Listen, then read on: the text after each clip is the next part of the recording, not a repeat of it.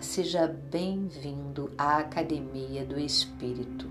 Relaxe todo o seu sistema agora, pois vamos malhar em cima da musculatura da nossa ação para que venha o sobrenatural de Deus. E para isso, acompanhe comigo o que está em Zacarias 4, 6 e 7. Prosseguiu ele e me disse: esta é a palavra do Senhor a Zorobabel, não por força nem por poder, mas pelo meu espírito, diz o Senhor dos exércitos. Quem és tu, ó grande monte? Diante de Zorobabel serás uma campina. E quem foi Zorobabel? Foi o governador em Jerusalém no período em que os judeus retornavam do exílio na Babilônia. Ele, Zorobabel, foi incumbido da reconstrução do templo. E o Senhor envia essa mensagem para deixar claro para Zorobabel que ele não temesse, pois o Espírito de Deus é que iria ajudá-lo nessa obra difícil.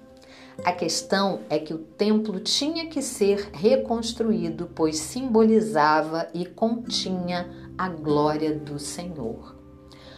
O monte a que a palavra profética está se referindo apontava para as dificuldades que Zorobabel encontraria na reconstrução do templo para que a obra fosse concluída. Poderia ser porque as madeiras para a construção viriam de regiões montanhosas e a extração delas e o trabalho de levá-las ao local devido seria um trabalho árduo, porque o próprio templo ficava em cima de uma montanha. Diante desse trabalho diário, no transporte da madeira, a palavra do Senhor era de encorajamento. A ajuda do Senhor faria toda a diferença.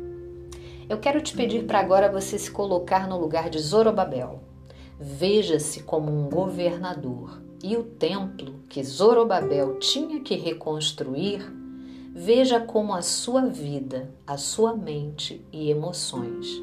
Não adianta fugir, é preciso reconstrução. E, para que essa reconstrução seja bem sucedida, é preciso que você se veja como líder dela. Entenda bem: na reconstrução da sua vida, é você quem precisa governar. Você precisa se enxergar como quem manda Assim como Zorobabel era o responsável pela reconstrução do templo, você é o responsável, você é a responsável pela reconstrução da sua vida. Não adianta você achar que os outros deverão fazer o que você precisa fazer. A tarefa, a decisão a cada dia na reconstrução, mais um pouquinho aqui, mais um pouquinho ali, é sua. Mas eu tenho uma coisa maravilhosa para te contar.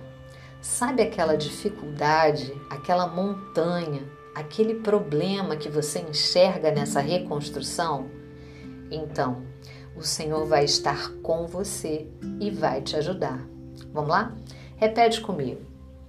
Eu sou o líder da reconstrução da minha vida, das minhas emoções e o monte, as dificuldades da minha vida, terei no Senhor o meu maior ajudador.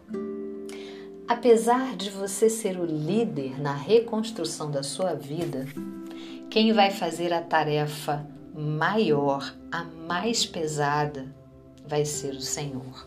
Não que não haja dificuldades, não que você não vá precisar perseverar, persistir, não que não vá doer, não que você não vá precisar realmente se concentrar na sua tarefa.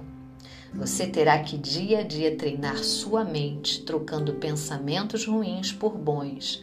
Você terá que sair do controle e deixar Deus te orientar, porque não é pela sua força e nem pelo poder humano. Não é por aquilo que você já aprendeu na vida secular, é pelo Espírito de Deus. O sobrenatural de Deus age em meio ao nosso dia a dia, reconstruindo item por item. É na hora da sua fraqueza que você terá a oportunidade de extrair a força que há em Deus.